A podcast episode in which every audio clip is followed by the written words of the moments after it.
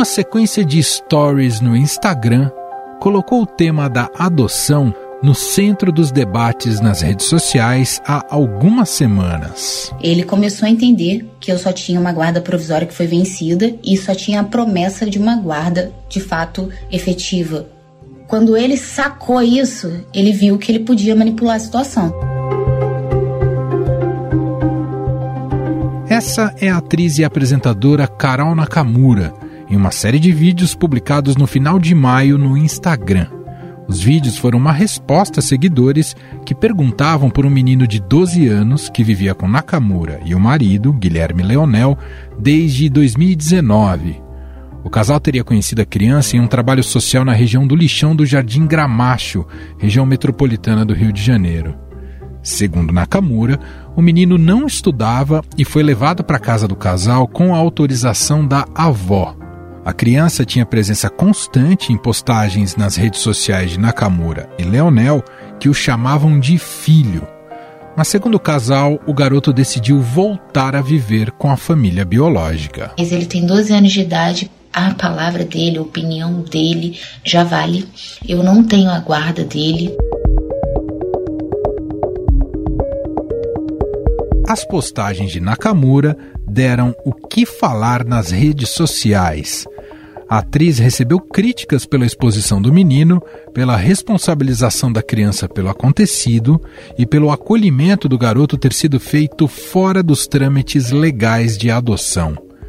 Uma das opiniões que mais repercutiram foi a da comunicadora social e ativista Gabi Oliveira, que é mãe de duas crianças adotadas. Para ela, os limites legais da adoção sempre devem ser respeitados. Caso contrário, pode haver grande insegurança para todos os envolvidos. Você não pode ir fazer uma ação social e voltar com uma criança. Se você encontra uma criança que está fora da escola, a primeira coisa que você tem que chamar é o conselho tutelar.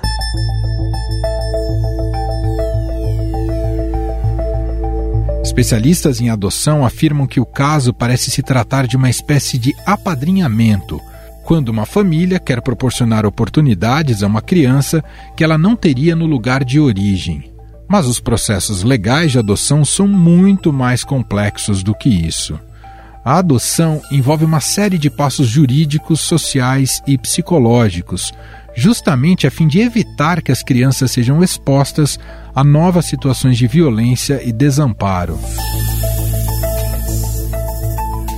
Em um minuto, vamos nos aprofundar mais sobre esse assunto numa conversa com a presidente da Comissão Nacional de Adoção do Instituto Brasileiro de Direito da Família. O desmatamento continua sendo um problema no Brasil. Dados do último Atlas da Mata Atlântica mostram que o país continua a perder o que sobrou do bioma em que residem mais de 145 milhões de brasileiros. O iFood, atento aos desafios de preservação das nossas florestas, desde junho de 2021, oferece aos clientes a possibilidade de doar a partir de 16 reais diretamente pelo app para que a ONG SOS Mata Atlântica faça o plantio de uma muda de árvore nativa da mata, bem como a sua manutenção por cinco anos. A meta é levantar 1,3 milhão de reais até 30 de setembro deste ano. Até aqui foram arrecadados mais de 558 mil reais, entre doações dos clientes e institucionais. A iniciativa faz parte do iFood Regenera, programa de compromisso ambiental do iFood, que propõe um conjunto de metas para se tornar neutra na emissão de CO2 e alcançar 50% das entregas limpas até 2025. Quer saber mais? Acesse news.ifood.com.br. Estadão Notícias.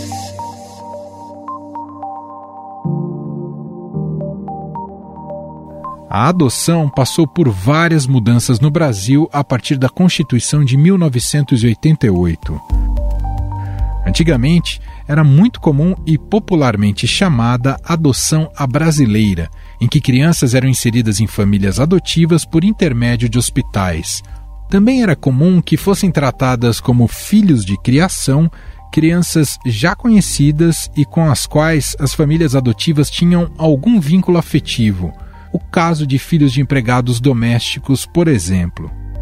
Nesses casos, a conclusão de um processo de adoção formal é complexa, envolve uma série de riscos e inseguranças jurídicas, inclusive de que a família biológica desista do processo no meio do caminho. No episódio de hoje, aqui do podcast Estado Notícias, vamos conversar sobre o tema com a doutora Silvana do Monte Moreira. Ela é presidente da Comissão Nacional de Adoção do Instituto Brasileiro de Direito de Família. Olá, doutora Silvana. Obrigado por ter aceito aqui o nosso convite. Olá, um prazer estar aqui com vocês para falar desse assunto tão importante e tão pouco falado no Brasil. Sem dúvida nenhuma, doutora. O caso Carol Nakamura, justamente ele teve esse poder, não talvez pelas vias positivas, mas voltou a jogar holofote sobre o que significa um processo de adoção. Esse episódio, doutor, apesar de ter tido um final, digamos, desastroso, Talvez ele possa ser pedagógico no sentido de mostrar que não basta o ímpeto legítimo de querer ter um filho. E eu queria te perguntar justamente isso. Esse percurso ele é mais longo e precisa ser mais bem fundamentado, tanto no aspecto jurídico quanto no afetivo e psicológico. Esse caso leva a essa reflexão, doutora? Com certeza. Quando você quer adotar, quando você tem esse desejo, né? tem que procurar uma vara da infância da juventude para verificar quais os passos. Né? Os passos estão no Estatuto da Criança e do Adolescente, mas é importante que você vá à vara da infância do local do seu domicílio. Então lá você vai receber um, geralmente um requerimento onde você vai juntar com cópias dos seus documentos, CPF, identidade, certidão de casamento ou nascimento, ou casamento com averbação de divórcio, atestado de rendimentos, declaração de bons antecedentes, se o juízo pedir, atestado de sanidade física e mental, certidões cíveis e criminais negativas. A partir da entrada desse processo, que dizem que é um processo administrativo e eu defendo que é um processo judicial, você passará pelo Ministério Público, que fará a aferição dos documentos. E aí você vai para o psicólogo judiciário e para o assistente social judiciário que verificará a verdadeira intenção da adoção, que tem que ser fundada no desejo de parentar. Posteriormente, vai ao juízo, se estiver tudo certinho, você recebe o seu certificado de habilitação e entra no SNA, Sistema Nacional de Adoção e Acolhimento, a partir da data da sentença de habilitação. Não é certa a habilitação, você pode ser inabilitado. E a gente também tem os cursos que são oferecidos pelos grupos de apoio à adoção e, eventualmente, até pelas próprias varas da infância e da juventude. Doutor, o que a Carol Nakamura fez pode ser considerado ilegal? Na realidade, o que ela fez foi encontrar uma criança em situação de vulnerabilidade, criar uma afeição por ela, acertar com a família daquela criança para, digamos, apadrinhá-la. Aquilo não foi uma adoção. Em momento algum, pelo que eu li, uhum. houve um pedido de adoção ajuizado perante a vara da infância e da juventude. Ela fala eventualmente de uma guarda, depois diz que não tem guarda. Então é, é aquilo que nós falávamos anteriormente, né? lá no início do século passado, pegar para criar. Sim. O filho de criação. Então, eu acredito que seja uma similaridade com o que acontecia né, no início do século passado. Quando se fala do termo guarda, que a própria Carol utilizou, qual é a diferença de ter a guarda e a senhora já muito bem explicou o processo de adoção? O que é a guarda do ponto de vista legal? A guarda é quando você não adota. Então, digamos que eu tenho um sobrinho que mora em Alagoas e que ele venha estudar comigo aqui no Rio de Janeiro. Então, eu terei a guarda dele, judicialmente concedida, lá na Vara da Infância e Juventude de Maceió, para que ele fique comigo para efeitos de educação o poder familiar do meu irmão e da minha cunhada será mantido. Eu não vou adotar o meu sobrinho. Ele estará aqui, digamos, para fazer uma escola militar, para fazer uma escola técnica, e posteriormente voltará para casa. Geralmente, quem tem a guarda é avô, avó, porque não podem adotar seus netos. Em tese, porque nós já temos até uma decisão do STJ concedendo a adoção para avós. Então, é preciso que a gente coloque esses parâmetros, né, que são mudados de vez em quando. E já a adoção, não. A adoção você recebe como seu um filho não gerado por você. Ela pode ser consensual, nos termos do artigo 50, parágrafo 13 do Estatuto da Criança e do Adolescente, ou ela pode ser de criança abandonada, de criança órfã, que aí segue todos os trâmites do Estatuto da Criança e do Adolescente. Nessa primeira hipótese, doutora, uma adoção só pode ocorrer quando é rompido por completo as ligações com a família biológica? Exatamente. A família natural, ela tem que ser destituída do poder familiar ou ter esse poder familiar extinto para que a adoção se proceda, porque quem adota substitui a família natural em deveres, obrigações, direitos, né?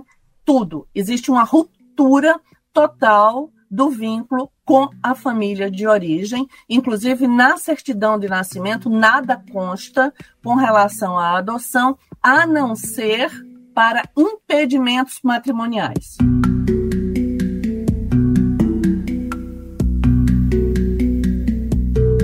Doutora, há um senso comum de criticar o processo de adoção no Brasil porque ele seria, aspas aqui, muito burocrático. Afinal, ele é muito burocrático ou os trâmites estão corretos, dado a importância e o grau de responsabilidade que precisa ser estabelecido para esse processo? Os trâmites estão corretos, o que é feito é exatamente o necessário. A pessoa passa por um treinamento, uma capacitação, digamos assim, e posteriormente pelo psicólogo assistente social é preciso saber se aquela pessoa que está adotando tem essa capacidade de parentar. Aí dizem, mas se você gera, gera e pronto. Mas é diferente. O juiz vai te entregar um filho que já vem, uma criança que já vem de um abandono ou de um sofrimento assim incalculável, e tem que entregar para quem saiba e consiga amá-lo. O que acontece não é a burocracia, mas a falta de estrutura do judiciário. Nós temos desde 2014 o provimento número 36, recentemente alterado pelo 116, que diz que temos que ter varas com especialização em infância e juventude. Apenas com esses dois itens. E o que é que nós temos no Brasil? Posso citar o caso do Rio de Janeiro. Nós temos infância, juventude e idoso. E assim por diante. As varas têm que ter psicólogo, assistente social e pedagogo. Eu posso te dizer que aqui no Rio nós não temos um pedagogo sequer, e na maioria dos estados brasileiros também não. O processo de habilitação, que é esse processo prévio que te dá o direito de adotar uma criança, tem que durar 120 dias. Olha, eu queria saber qual a comarca que cumpre esse prazo.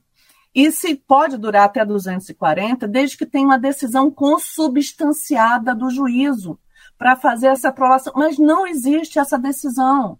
Nós não temos psicólogos, nós não temos assistentes sociais, nós não temos pedagogos, nós não temos varas com competência exclusiva, nós não temos serventuários.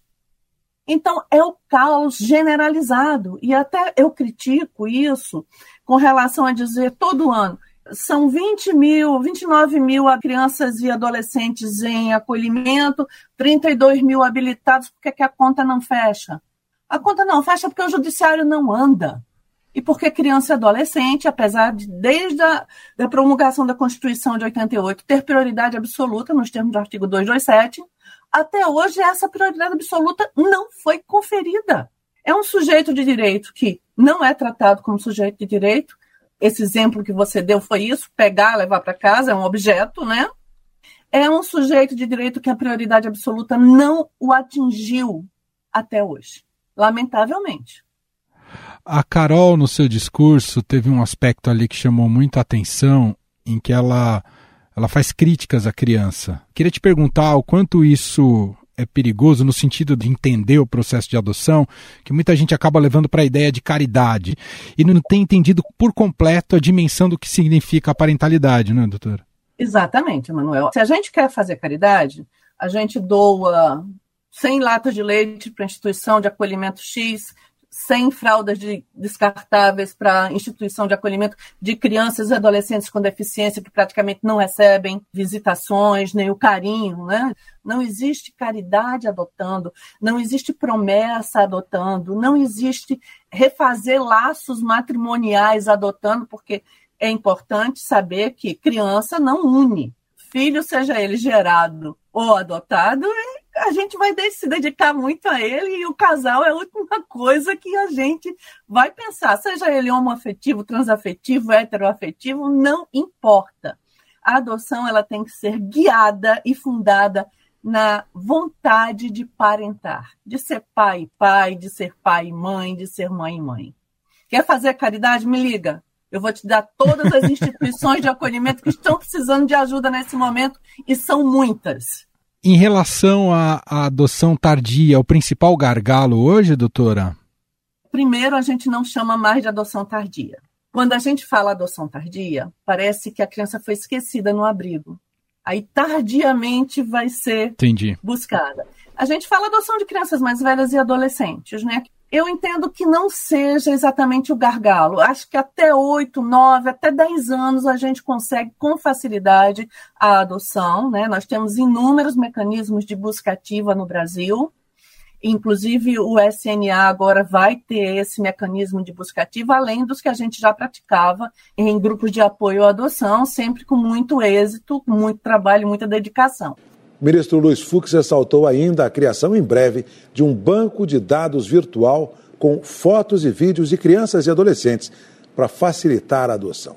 O acesso a esse banco de dados será permitido apenas com autorização judicial. Então, esse não é o grande gargalo no momento. A adoção de adolescentes perto da maioridade é problemática, sim. A gente dificilmente encontra. E adoção de grupo de irmãos. Esse é o grande ah. problema, principalmente na situação socioeconômica que a gente está vivendo agora. Claro. Né? A gente está vivendo uma crise financeira e econômica onde as famílias não têm condições de adotar três, quatro, cinco crianças. Então, realmente, a, a questão de grupos de irmãos fica difícil, mas nós temos a alternativa da adoção compartilhada. Digamos que são seis irmãos, Emanuel adota três, Silvana adota três, a gente mora na mesma cidade, de 15 em 15 dias a gente vai a um cinema, vai a um teatro e as crianças convivem, mesmo sendo os filhos de Emanuel de um lado e de Silvana do outro. Então a gente chama isso de adoção compartilhada. E isso tem dado muito certo. Que legal. Doutora, para a gente fechar, o que, que você diria para quem está nesse estágio inicial de tentar identificar se tem o perfil de fato para adotar uma criança? Sente esse ímpeto dentro, mas quer ter mais certeza de como percorrer essa jornada, o que, que você diria para essas pessoas? Primeiro, faça uma longa preparação, leia bastante. Nós temos livros maravilhosos, séries maravilhosas também, histórias de adoção. E verifica se você tem amor suficiente para dar uma criança que não foi gerada por você. Eu posso falar com experiência própria que gerar e adotar, o sentimento é o mesmo. O cuidado é o mesmo, o trabalho é o mesmo, a dor de cabeça é a mesma. Então, se você tem essa capacidade de amar, de acolher e de cuidar, tirando da cabeça que aquela criança não foi gerada por você, mas para você, você vai conseguir adotar.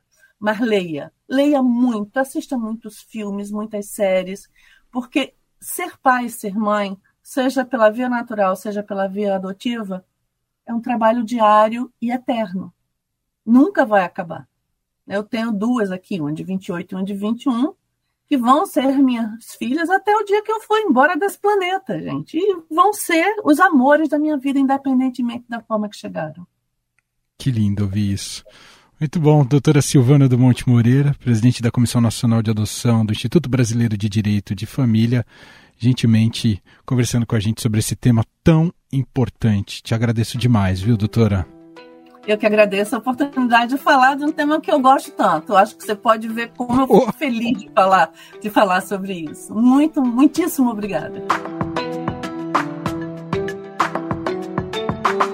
Estadão Notícias.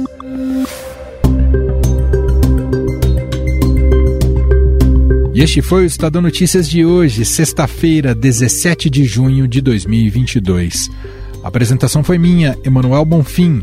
Na produção, edição e roteiro, Jefferson Perleberg, Bárbara Rubira, Gabriela Forte e Gabriela Meirelles. A montagem é de Moacir Biasi. Escreva para a gente no nosso e-mail podcast@estadão.com. Um abraço para você, um ótimo fim de semana e até mais.